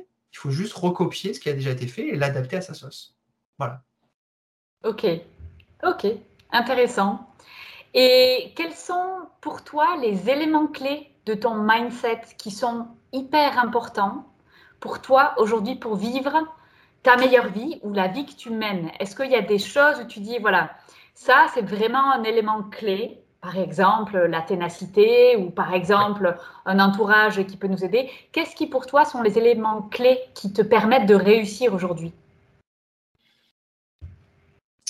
Modestement, vous savez, en, ressources humaines, on distingue le savoir-faire et le savoir-être. Une petite cours de théorie, c'est-à-dire en gros le savoir-faire, c'est toutes les, toute la théorie pratique que vous apprenez à l'école, j'en ai appris beaucoup, mais que j'ai déjà oublié, on va dire les choses. je ne le dis pas à mes enfants, évidemment, mais soyons clairs, euh, on apprend, on bachote, on oublie, hein, on va être clair, mais il y a aussi le savoir-être. Et ça, à l'école, mhm. j'ai tout oublié. Hein. modestement, je pense que j'ai beaucoup oublié. Mais par contre, ce que j'ai appris, et ça, je l'ai gardé, c'est ce savoir-être, c'est cette technique, euh, c'est euh, ce dont je me sers tous les jours. C'est la capacité de travail, l'esprit de synthèse, mhm. l'autocritique, J'essaye d'être euh, toujours être très objectif sur ce que je fais, j'essaye. Cette capacité à avoir une vue effectivement très globale, qui est très française au passage, hein, euh, avoir une vue d'ensemble, etc. Ça pour moi c'est important. La ténacité, je ne suis pas un grand sportif, j'aimerais te dire que j'aimerais te parler de sport, de marathon, etc. Je ne suis pas un grand sportif. Mais, mais c'est pour moi euh, la même valeur que, quand tu fais mhm. du marathon. Je sais que tu es une grande sportive. Et, c'est la ténacité, la persévérance. Je me suis pris des claques, les amis je m'en suis pris de tous les côtés je m'en prendrai encore. Et, à mon avis, ce n'est pas la dernière. Euh, et je pense que mhm. plus on monte, plus on s'en prend au passage. Euh, mhm. parce, que, les gens sont jaloux, parce que les gens sont envieux, parce qu'ils ne comprennent pas ce que vous faites et qu'ils veulent très gentiment, vos amis, vos proches, vous ramener à leur niveau, voire un peu en dessous quand même. Hein. c'est quand même sympa. Au même niveau, même pas en dessous d'eux, c'est toujours bien. Euh, la ténacité, la persévérance, euh, la folie. Je, pense que je suis fou, je le répète, quitter le job qui était le mien, j'ai peut-être été un peu, un peu fou pour faire de l'immobilier euh, que je n'avais jamais fait, je n'ai pas fait d'études, j'ai rien fait. Faut croire en soi. Hein, je vous parle d'étoiles depuis tout à l'heure. Je crois qu'il faut croire en soi. Il faut croire en ses rêves, même si c'est pas toujours très clair ce qu'on veut. Moi, très honnêtement, j'ai quelques images, mais je ne saurais pas mettre des mots là-dessus. Et je le répète, quand on s'engage quelque part, il faut y aller à fond. Après, attention, il faut savoir s'arrêter. Hein. Bon, ok, c'est pas fait pour moi, c'est pas grave, je change, je refais autre chose. Mmh Mais il faut y aller à fond. Il faut essayer de ne pas avoir de regrets dans ce qu'on mmh fait, mmh dans la mesure du possible. Euh, moi, je vous dis, j'ai essayé pas mal de choses. encore, je ne vous ai pas tout dit, parce que je ne peux pas tout vous dire, mais euh, j'ai essayé quasiment tout ce qui était essayable, d'un point de vue public, je le précise. Euh, pour éviter, je ne dis pas dans un CV, mais par curiosité. Voilà, je suis quelqu'un de très curieux. J'ai cette chance d'être quelqu'un d'empathique. je pense que j'ai empathique ou sympathique, je ne sais pas. C'est-à-dire que j'arrive, c'est peut-être une de mes meilleures qualités d'ailleurs, à, m'adapter. C'est mon côté littéraire. Je m'adapte à ma, cible, entre guillemets, à mon, public, à ma clientèle. J'arrive à me mettre dans leurs pieds, dans leurs pattes, dans leurs pas. Euh, j'arrive à comprendre ce qu'ils veulent euh, parce que je suis à l'écoute modestement, même si je parle beaucoup.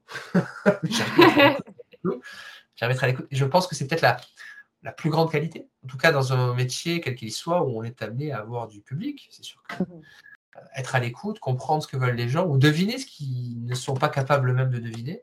Euh, le métier de commercial, c'est ça en réalité. C'est euh, de conseiller, c'est d'être capable de, de, de, de, comprendre ce que veulent les gens ou de ce qu'ils ne veulent pas, peu importe, d'essayer de le matérialiser, de mettre des mots dessus et de trouver des solutions. Voilà.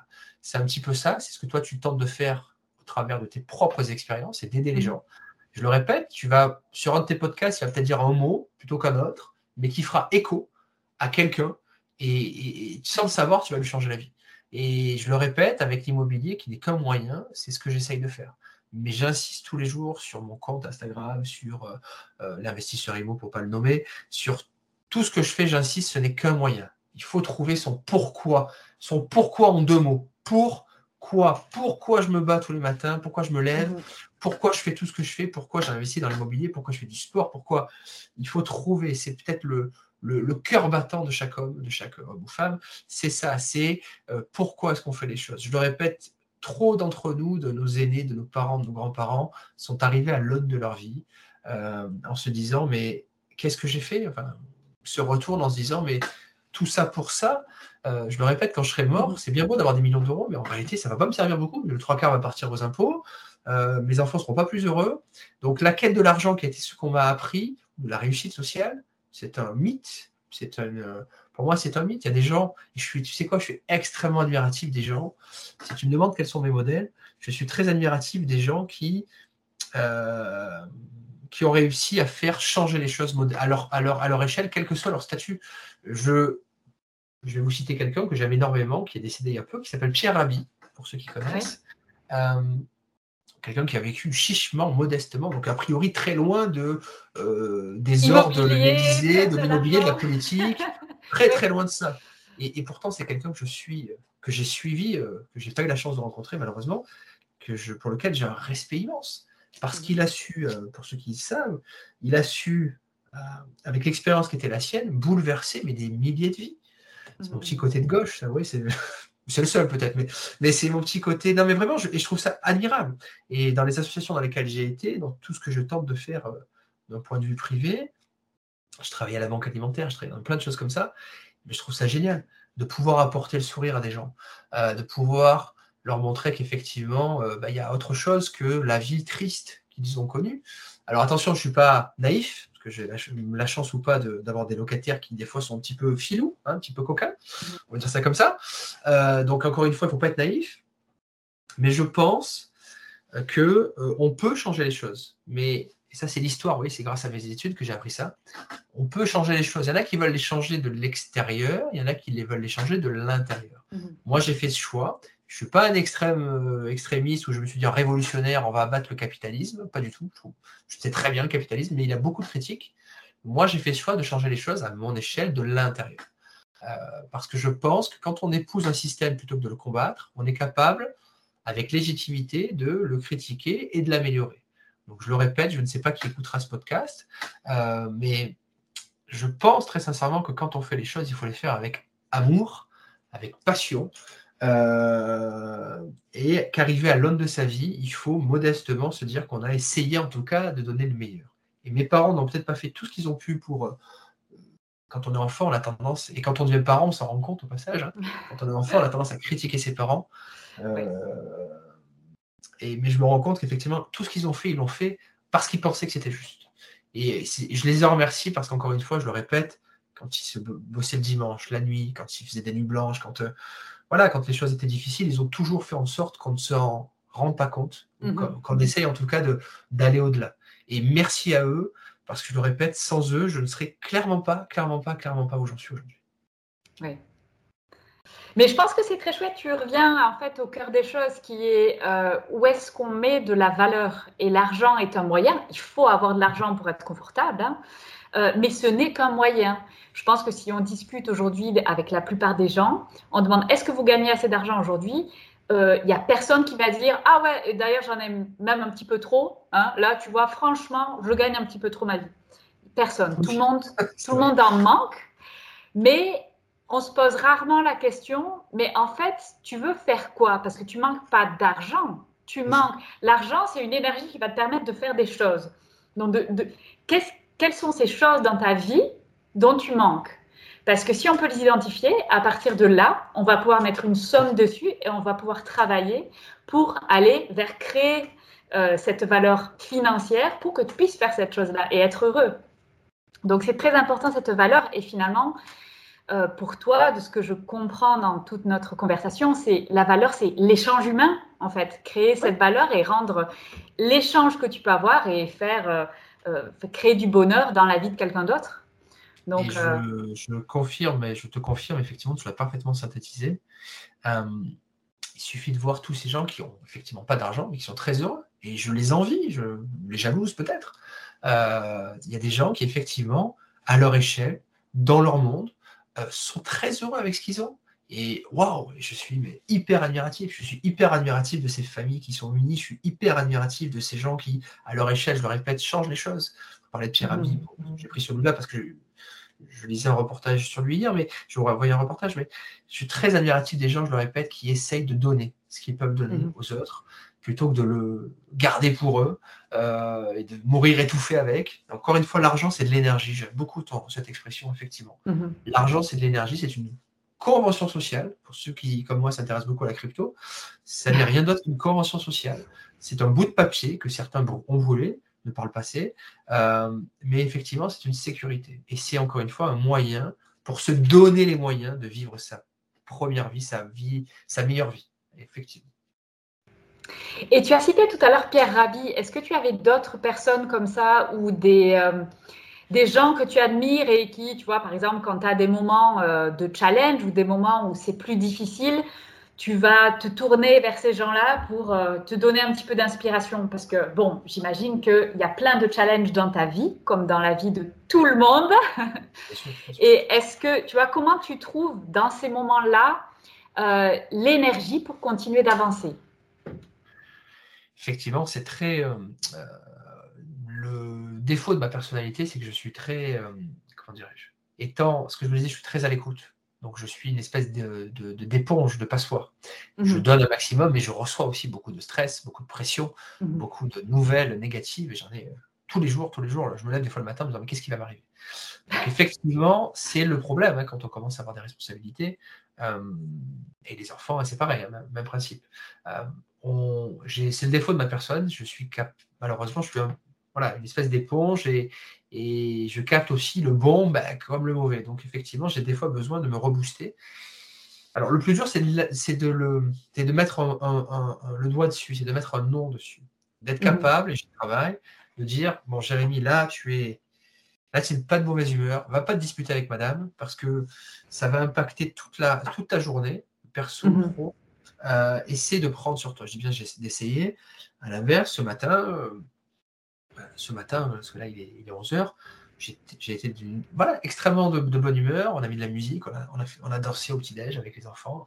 C'était exceptionnel. C'est des choses simples, mais j'étais content. Donc, comme j'étais content, je suis allé acheter un gâteau des rois qui m'est découvert ce soir.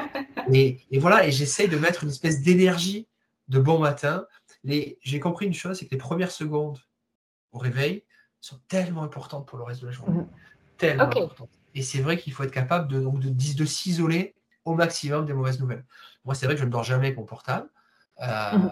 à côté du lit. Jamais. Ça, c'est un truc que je fais déjà pour des raisons de santé, mais pas que. Parce que jusqu'à présent, dans mon ancienne vie, des fois, je me levais la nuit parce que j'avais un Blackberry. Sur Blackberry, vous avez une espèce de petite lumière rouge. Euh, des fois la nuit, parce qu'en plus je travaillais en décalé, donc euh, des fois je reçu un mail à 4h du match, je répondais, enfin c'était ridicule, c'était même plus stupide parce que c'est là où on fait des erreurs d'ailleurs. Donc j'essaye de, m'isoler, j'essaye de faire en sorte de. Euh, grâce à madame, grâce à ma compagne, j'essaye à partir de 17h30 d'arrêter de bosser, ce qui est juste un luxe de dingue. Je vous le dis, c'est un luxe de dingue. Euh, j'ai cette chance d'amener tous les matins. Tous les matins, j'emmène mes enfants à l'école. Alors l'école mhm. est à côté. Tous les matins, j'emmène mes enfants à l'école. Mes parents n'ont jamais pu le faire. Et, ça, c'est un luxe de, malade. C'est un luxe de dingue. Euh, je, à partir de 17h30, quand ils rentrent, j'essaie de jouer avec eux. Alors, je dis bien j'essaie, ce que je suis des fois au téléphone, mais le week-end, j'essaye de ne pas bosser. voilà des petits mhm. challenges que je me fixe à moi-même. Mais effectivement, quand je suis dans le, dans le spleen, euh, dans le down, j'essaie de. Mais j'arrive pas. Mais j'essaie de me d'arrêter de, travailler, de faire autre chose, de lire, de regarder la télé. De... J'aimerais te dire d'aller faire du sport. Il faudrait que je fasse davantage de sport. J'allais te dire ça. Va courir, c'est le meilleur, meilleur En fait, j'ai toujours beaucoup couru. Non, mais tu as raison, j'ai toujours beaucoup couru quand j'étais plus jeune. Euh, parce que c'était facile, je vais être clair. Hein. J'ai jamais été un grand sportif, donc courir c'est basique, c'est simple. En plus, je pouvais écouter un podcast ou autre. Euh, bien sûr, ceux de famille, ça va sans dire. Euh, évidemment. Les meilleurs pour aller courir. Les meilleurs pour aller courir, voilà. ça n'existait pas il y a 20 ans. mais peu importe, non, non. Et je regrette de ne pas me donner ce temps-là parce que c'est, d'un point de vue santé, d'un point de vue physique, d'un point de vue métaphysique, l'occasion de se retrouver avec soi-même. Et en ce moment, je fais quelques nuits blanches, je vous avoue. Mais en réalité, c'est top. Bon, c'est pas top parce que je suis crevé, mais c'est top parce qu'en réalité, c'est le seul moment où je travaille pas. Et, où je peux poser mon esprit, poser mon cerveau et réfléchir à, des tas de sujets auxquels, euh, auxquels je n'avais pas forcément pensé. Euh, il est très important de prendre le temps de laisser respirer son corps, son cerveau, ce que je ne fais pas assez, pour bah, donner de la perspective aux choses. Mhm. Et effectivement, essayer d'arrêter une espèce de vision. Je suis quelqu'un qui est tout le temps la tête dans le guidon. Mhm. Et un très bon copain à moi me disait que je travaille dans le business, mais pas sur le, business. sur le business. Et j'adore cette phrase. Elle est très simple, je ne la connaissais mhm. pas, mais c'est waouh, ça m'a fait une espèce de waouh. Il a tellement raison, tellement, tellement raison. Euh, il faut être capable de se donner à soi-même des temps de pause. Je lisais que Bill Gates, bon, un mec qui a globalement réussi, euh, de couper, je crois que c'est 15 jours par an ou par mois, je ne sais plus, 15 jours par mois, il allait s'isoler, bon, sans sa famille, sans rien, quelque part, sans téléphone, sans rien, et c'était son temps d'inspiration. Il fallait surtout pas le déranger. il partait quelque part, personne ne l'emmerdait pendant 15 jours par an. Et c'était un temps où il dit, certains mots, il va faire juste pas ce qu'il fait, et c'est un temps où il se retrouve avec lui-même. Et c'est tellement important. C'est pour ça que je crois beaucoup à la spiritualité, à la religion, à, à, tout ce qui permet effectivement de s'élever des considérations purement matérialistes, des problématiques de Covid, des problématiques de politique, des problématiques qui sont pour moi des problématiques vraiment euh, bas niveau, qu'on soit, soit très clair. Alors encore une fois, j'en suis convaincu que c'est plus simple quand on a de l'argent, qu'on se dise les choses, de mhm. commencer à penser spiritualité, parce que c'est clair que les gens qui malheureusement n'ont bah, pas de quoi de vivre, je comprends qu'ils n'aient pas le temps de ça, et mhm. c'est un luxe qu'on peut nous se permettre, enfin, pour lequel on a travaillé encore une fois. Mais quand on a atteint, c'est la pyramide de Maslow, quand on a atteint ce genre de, de besoins de base, hein, le dernier besoin de la pyramide de Maslow, pour ceux qui connaissent, c'est ça, c'est l'espèce de reconnaissance, l'espèce de spiritualité. C'est un objectif, c'est clairement un objectif.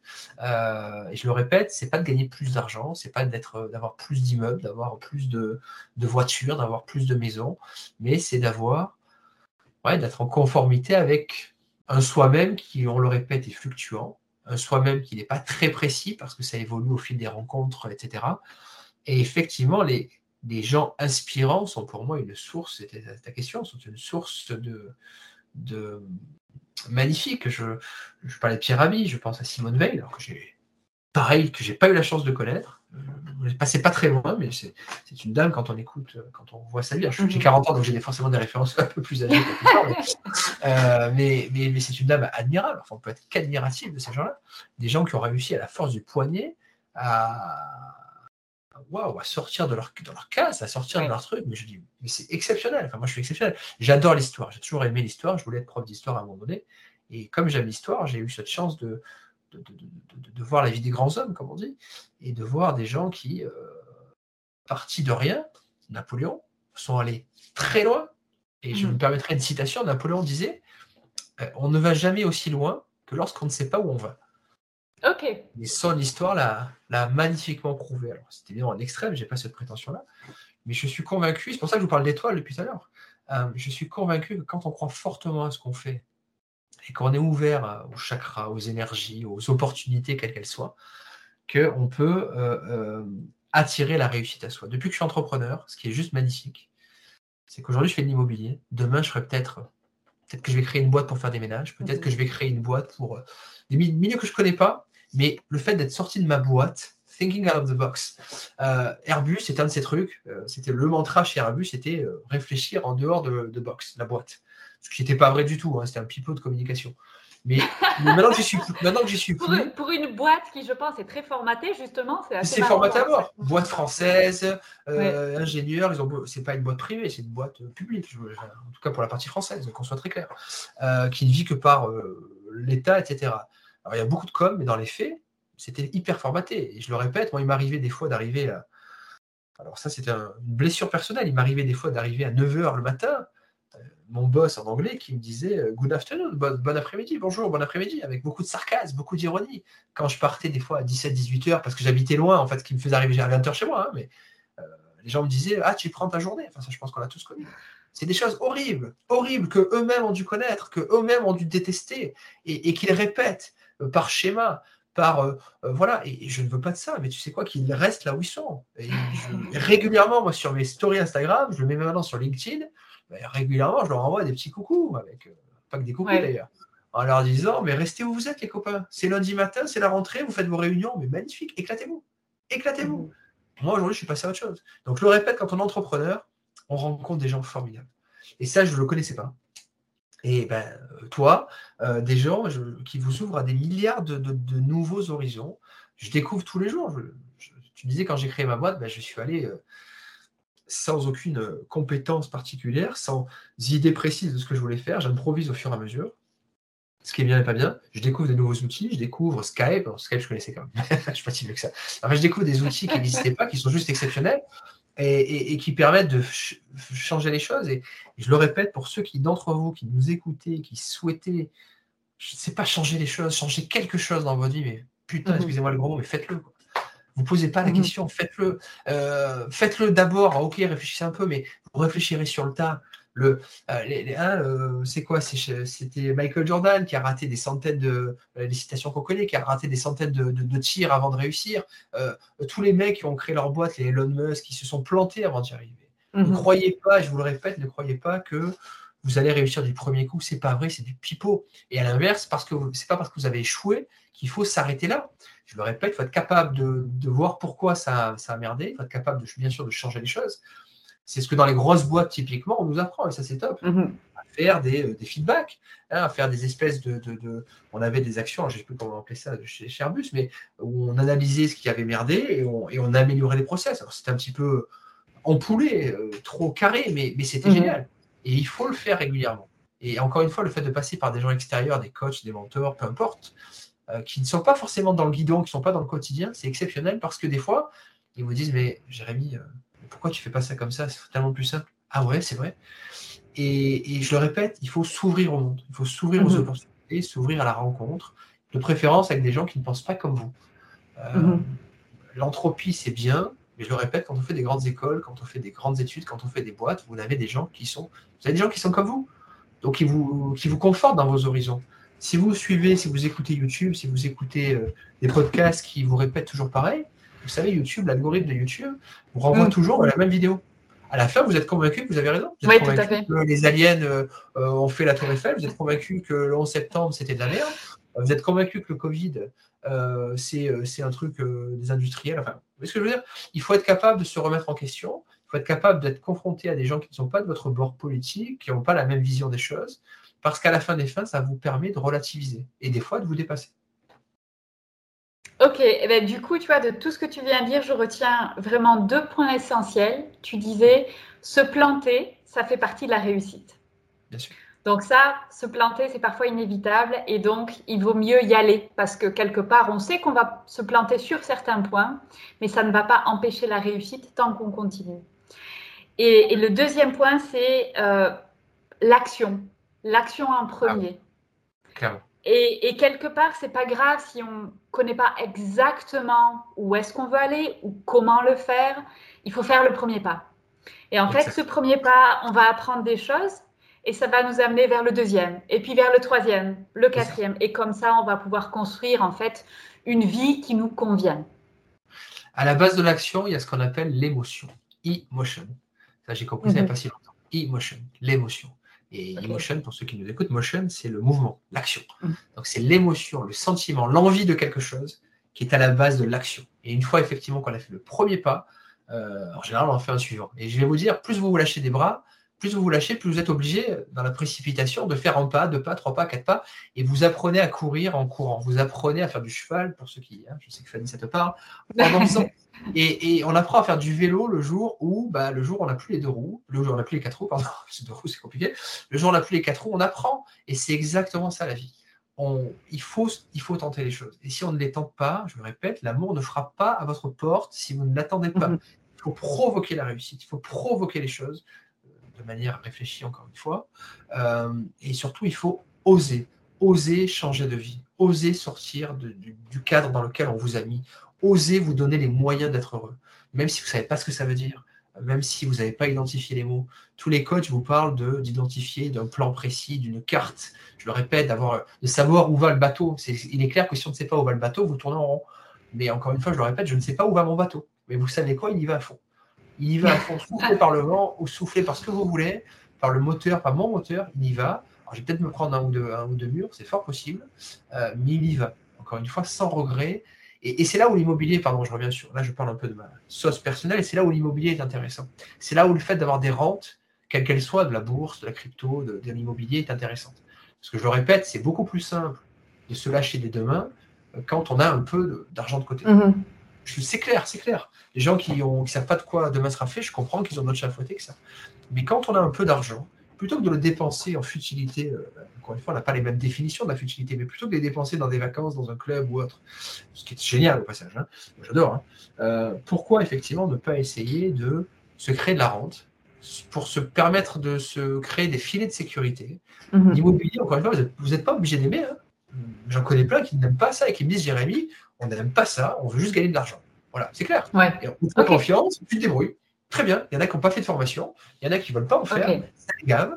Et, c'est très bien comme ça, mais il faut juste que ce soit clair. Et, et dans ces cas-là, on crée des rentes qui permettent de se lâcher. Je le répète, on ne se lâche pas sans avoir un minimum de sécurité, un minimum de filet de sécurité. Donc, c'était une de tes questions tout à l'heure. Mhm. Est-ce que quand je me suis lâché, j'avais un peu d'argent de côté? Oui, alors en réalité, j'en vivais pas. Parce que moi, j'ai un gros souci, c'est que je suis un investisseur invétéré. Euh, j'investis toujours, toujours, toujours. Donc, en fait, tout ce que je gagne, je le réinvestis. Alors ça, c'est un peu le défaut de ma personnalité. toujours dans l'action. toujours dans l'action. Je grossis, je grossis, je grossis. Alors, vous n'avez pas la vidéo, mais j'ai bien grossi, je vous confirme. Euh, ce qui fait que je suis, je me remets en danger tout le temps, en fait. Euh, mm. Alors, c'est pas bien, parce que là, par contre, ça, c'est le point négatif de ma personne. Il faut que mes proches me disent d'arrêter de le faire. Mais bon, c'est un autre sujet. Mais effectivement, il faut mettre, se faire les choses avec tempérance. Il faut faire les choses avec, bien sûr, quelques limites, euh, mais il faut les faire. Et même si on se plante, c'est pas grave. Il faut se bouger les fesses. C'est le plus important. Et ça, c'est merci maman de me l'avoir appris. Il faut se bouger les fesses. Ok. Jérémy, est-ce que aujourd'hui tu peux dire que tu vis ta meilleure vie? Oui. Oui, non, franchement, oui. Franchement, non, mais très honnêtement, très honnêtement, oui. Euh, peut-être que moins bien que celle de demain. Mais franchement, je m'éclate. Je fais les choses avec passion, je fais les mmh. choses avec plaisir. Euh, je gagne très bien ma vie au passage, ce qui facilite les choses. J'ai cette chance folle, je te le dis, d'avoir recruté du monde, d'avoir euh, modestement aidé des gens à changer de vie. Et ça, c'est un kiff, c'est un kiff de dingue. Euh, on vient de, j'ai deux personnes là qui ont 58, 58 ans chacun, qui viennent d'acheter un immeuble. 58 mmh. ans. Monsieur est gendarme, madame est infirmière, ils se reconnaîtront peut-être. Mais je suis donc, c'est des gens qui ont consacré leur vie aux autres. Mmh, mmh, mmh. Vraiment, qui se sont sacrifiés pour les autres. Et, et parce que littéralement, ils ont fait des métiers pour du service public, pour aider les autres. Service, ils se sont rendus compte à l'aune de leur vie. je ne sais bien sûr pas s'ils m'écoutent, ils se sont rendus compte qu'effectivement, en plus, monsieur, il vivait dans une caserne en gendarmerie, donc ils n'ont jamais pris le temps de penser à eux. Ils ont pensé à leurs enfants, ils ont pensé à leurs clients, entre guillemets, mais ils n'ont jamais pris le temps de penser à eux. Ils se rendent compte euh, que voilà, à 58 ans, ils ont peu d'argent de côté, mais pas énormément non plus ils se disent mais qu'est-ce qu'on va faire de notre vie? Euh, Comment on va vivre? Et, je me dis, mais pour des gens pareils qui ont donné, qui se sont donnés corps et âme, mais je me dis, mais il faut les aider aussi. Et, je peux, pour être transparent avec toi, et tu me connais Fanny, tu sais que je ne compte pas mes, heures. Je peux te dire qu'aujourd'hui, je... donc ils viennent d'acheter un immeuble à 500 km de chez eux, qu'ils n'ont jamais vu. Mhm. Ils m'ont fait pleinement confiance. Et, comme ils m'ont fait pleinement confiance, ben, je me donne à 1000% pour eux. Parce qu'ils m'ont fait confiance. Et j'en fais bien plus entre toi et moi que ce que mon contrat indique. Mmh, mmh, mmh. Tout à fait. C'est moi qui viens leur immeuble alors que c'est pas moi de le faire. Euh, mais peu importe, je le fais avec grand plaisir. Parce que ces gens-là ont donné, à mon tour de leur donner. Euh, c'est une espèce de, de, cycle de la vie. Euh, et je pense très honnêtement qu'en donnant aux autres, on reçoit mais tellement plus, tellement plus. C'est hyper bouddhiste ce que je dis, je crois que je vais me mettre au bouddhisme. Mais, mais c'est une philosophie, la philosophie du don, la philosophie du partage, la philosophie de l'entre-soi, au-delà de l'aspect, j'insiste, euh, qui fait bien sur, euh, sur un CV ou qui rassure euh, son ego, je trouve que ça amène énormément. Et je le répète, dans le salariat, dans le privé, ça n'était pas possible parce que c'était la course, la course, la concurrence. Dans les grandes écoles, c'est la concurrence. J'étais pas mauvais à ça. Franchement, j'étais pas mauvais au jeu du, celui qui fera le, le plus sympathique, qui fera le premier de la classe. J'étais pas mauvais. Mais je suis arrivé à 30 ans en me disant j'en ai marre de faire de, de la lèche à mon boss. J'en ai marre de. Voilà, j'étais plutôt devenu le bouffon. je disais les choses avec humour, donc ça passait, mais je disais quand même les choses. Et mmh. fois, ça passait pas. Mais je me suis rendu, voilà, je me suis rendu compte que j'avais une grande gueule et que j'avais envie de dire les choses. Et que j'en avais marre d'être empoulé, j'en avais marre de venir avec mon costume, de pas. Me rappelle quand j'étais pas rasé, on faisait des remarques. Euh, quand j'avais pas la cravate de telle couleur, on faisait des remarques. C'était épuisant épuisant, épuisant, euh, pour des gens qui, je le répète, étaient tous divorcés, qui n'étaient pas forcément heureux dans leur vie, qui faisaient tout le week-end les mêmes choses parce qu'ils n'avaient rien à faire, et, qui n'avaient d'autre objectif dans le privé que de faire des miles. Parce que l'objectif de mes boss, ah c'était d'avoir la carte Platinum, euh, que mm. j'avais au passage, qui apporte rien de particulier, c'est d'avoir la carte Platinum, et comme par hasard, tous les 25 décembre, juste avant le 31, bah, ils avaient tous des voyages d'entreprise exprès pour euh, accumuler du miles, du miles, du miles. C'est un espèce d'objectif. Euh, que j'ai moi-même poursuivi. C'est un truc ridicule où moi-même je me dis je vais aller dans tel hôtel qui va rapporter plus de miles, je vais bouffer dans tel resto qui va rapporter plus de miles. En anglais, on dirait what the fuck? Ça sert à quoi? Franchement, les miles, je les ai perdus, on s'en fout aujourd'hui. Qu'est-ce qu'on s'en fout des miles, sincèrement? C'est un bel objet doré qu'on t'agite comme ça devant les yeux. Et je, je pense que si on croit que c'est pour nous, bah, il faut y aller, il faut le tester. Euh, je suis aussi dans le cas où j'ai voyagé énormément, je suis allée dans les plus grands hôtels. Aujourd'hui, je n'aspire qu'à une chose, c'est de ne plus voyager et de ne pas aller dans des hôtels froids et voilà, bon, oui, c'est le prestige, mais en réalité, voilà, en tout cas, moi, c'est pas mes valeurs. Il y a des personnes, c'est peut-être leur kiff, et tant mieux si c'est ça, il faut y aller, mais voilà, je pense que au plus on avance en âge aussi, au plus on a besoin de se retrouver autour de certaines valeurs qui sont finalement toutes ces choses sont très extérieures et très superficielles, mais en soi, c'est pas ça qui nous apporte du bonheur dans notre vie de tous les jours. Non, mais là où tu as mille fois raison, des gens qui nous écoutent pourraient se dire, ok, bah, passons directement à la phase bonheur sans passer par la phase superficielle, évidemment. Sauf que je le répète, nous ne serions pas, on a un peu le même parcours, Fanny, toi et moi. Euh, nous ne serions pas là où nous en sommes si nous n'avions pas galéré, si nous n'avions pas subi bah, l'opprobre, la critique, la jalousie, la concurrence, etc. Euh, je suis convaincu que euh, qu'une excusez-moi cette comparaison, mais qu'une épée ou qu'une armure n'est forte que parce qu'elle a été battue et battue et battue par mhm. un forgeron. Voilà. si on n'a pas connu de vent fort, on n'est pas un bon marin. Si on n'a pas connu mm. d'obstacles, on n'est pas un bon investisseur. Si on n'a pas connu le malheur, je pense que le bonheur euh, est difficilement perceptible. Il faut des deux. Jean d'Ormesson, hein, parle merci aux épines, merci à la vie, merci à l'amour. Il a tellement raison. Je le répète, tout a été écrit. Il n'y a rien à inventer. Il faut écouter ceux qui sont, qui disent les choses. Jean d'Ormesson, un mec admirable, pas du tout. Enfin, je parle de Pierre Rabhi d'un côté, de Jean d'Ormesson, on est vraiment sur deux extrêmes.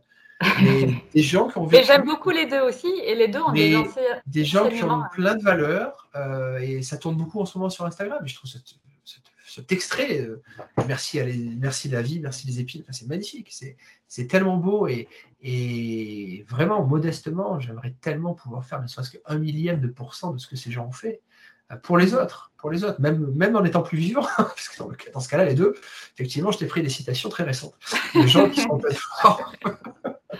Mais euh, non, mais c'est extrêmement inspirant. Il y a des podcasts, il y a des livres, euh, pas forcément connus, mais que j'invite les gens à, lire, à parcourir. Ça, fait, ça fait tellement du bien, ça fait tellement du bien d'écouter des, des histoires, euh, des histoires vraies, sincères de gens qui en ont bavé mais qui ont réussi. à l'américaine, c'est un peu à l'américaine, hein, c'est les, les self-made men, c'est les mecs qui ont réussi par eux-mêmes. C'est, je le répète, la France, le système français, puisque la France, est un système extrêmement élitiste, contrairement à ce qu'on peut croire, euh, qui en réalité est exactement le même qu'avant la Révolution, euh, avec des corporatismes, avec des hiérarchies, mhm. avec, euh, et on s'en rend compte quand on vit à l'étranger. C'est ça qui est mhm. intéressant. Quand on est expatrié, on se rend compte de tout ça. À l'inverse, quand on revient, on se rend compte bah, que ça a un certain côté confortable, mais où en réalité, on est materné. Hein. La sécurité sociale, qui est un truc bien français, on est materné. Mhm. Mais quand on vous materne, en réalité, on vous enlève votre liberté on vous enlève en réalité euh, votre capacité de réflexion. Euh, et je le répète, on est soi-même que lorsqu'on se met en danger. On est soi-même que lorsqu'on risque de se perdre en route. Euh, mmh. Et, c'est la base. Essayez, plantez-vous, revenez dessus. voilà, passez par des gens dont c'est le métier, des gens externes qui soient capables de vous dire, de vous remettre dans le droit chemin. Trouvez vos mentors, je vous répète, vos mentors, ce ne sont pas vos parents, ce ne sont pas forcément vos amis d'ailleurs, qui ne comprennent pas toujours ce que vous faites, c'est des gens mhm. extérieurs dans lesquels vous avez, euh, vous vous reconnaissez, dans le parcours duquel vous vous reconnaissez. Alors attention aux parcours qui sont un peu trop enjolivés, hein. c'est le monde de la communication dans lequel on vit, mais je, le répète, il y a des gens qui ont eu la même vie que moi, qui ont investi comme moi, mais qui, moi, ne m'inspirent pas. Il y a des gens qui, euh, à l'inverse, m'inspirent davantage. Ils ont eu la même vie, mhm. les mêmes choses, mais euh, ils l'ont vécu d'une manière totalement différente. Et ça, c'est le meilleur conseil que je puisse vous donner, c'est ça. C'est de vous ouvrir à de vous ouvrir à l'extérieur et de trouver effectivement votre chemin au milieu de toutes ces sollicitations. Ok. Donc, Jérémy, j'ai une dernière question pour toi. Oui. Qu'est-ce que tu conseilles Qu'est-ce que tu conseilles aux gens qui écoutent le podcast pour qu'ils vivent leur propre meilleure vie? Est-ce que tu as un conseil à leur donner? Et on euh, finira là-dessus. Bien sûr, bien sûr. J'en ai donné quelques-uns. Le plus important pour toi, celui qui Pour moi, le plus important, c'est qu'il faut. Je vais parler de. Il faut oser. Voilà. Ok. Osez. Osez tomber, relevez-vous. Osez tomber, relevez-vous. Osez tomber, relevez-vous. Mais avancez. Ok. Super conseil. Merci beaucoup, Jérémy. Ça fait 1h23 qu'on papote. Je savais que ça serait un long podcast. J'adore. Je pense que c'est extrêmement, extrêmement riche. Ah non, c'est génial. Moi, je suis pour les formats longs parce que c'est là où on peut vraiment exposer avec authenticité et honnêteté les choses. Donc, je pense que c'est très important de le faire. Et je suis pour le format long en interview. Euh, est-ce que tu peux donner peut-être les sites où on peut te trouver ou te suivre? Bien sûr, avec grand plaisir tu les marqueras peut-être en commentaire. Je les marquerai absolument. Il y a des podcasts, donc je ne sais pas si a des commentaires, mais effectivement, donc c'est simple, c'est www.l'investisseurimo.com, tout attaché sans, sans, euh, sans apostrophe, l'investisseur L-I-N, investisseur imo.com. Sur Google, vous retrouverez. Euh, pareil, mon compte Instagram, mon compte Facebook, c'est exactement le même, l'investisseur IMO, avec un joli renard. Je vous expliquerai pourquoi comme, comme logo. Euh, n'hésitez pas. En tout cas, je voulais te remercier, Fanny pour moi, pour, pour ceux qui nous écoutent, parce qu'effectivement, on n'a pas souvent l'occasion d'avoir ce genre de format, de format long. Euh, on est souvent coupé avec des questions qui sont toujours les mêmes. Alors, je disais à Fanny que hum, je n'avais rien préparé. J'ai souhaité mettre vraiment de la spontanéité. C'était un choix personnel parce que ça me ressemble. Euh, certaines personnes prépareront peut-être leurs questions pour se rassurer. Il n'y a pas de, encore une fois, il n'y a pas de format adapté, mais merci de nous donner cette occasion. Et, et merci de t'être toi-même prêté à ce jeu et d'être sorti de ton carcan à toi, de ta prison très dorée, parce qu'on se connaît encore une fois, euh, parce que je suis convaincu qu'avec euh, ta vivacité, avec ta force, avec, ta, avec ton énergie, tu vas apporter tellement aux autres. Et ça, c'est juste magnifique. Super, merci, beaucoup Jérémy. un plaisir. Merci encore. Attendez, attendez, ne partez pas. Avant que vous éteigniez votre téléphone et que vous retourniez à vos occupations, s'il vous plaît, est-ce que vous pouvez mettre une note de 5 étoiles sur votre plateforme d'écoute? Et si vous avez un iPhone et que vous êtes sur Apple Podcast, est-ce que vous pouvez me laisser un petit commentaire? J'adore lire vos commentaires et en plus ça donne une grande visibilité au podcast, ce qui est indispensable pour assurer la pérennité de ce podcast. Et je vous en serai éternellement reconnaissante. Vous pouvez m'envoyer un petit message perso après, vous savez, je les lis et je vous réponds toujours. Merci à vous.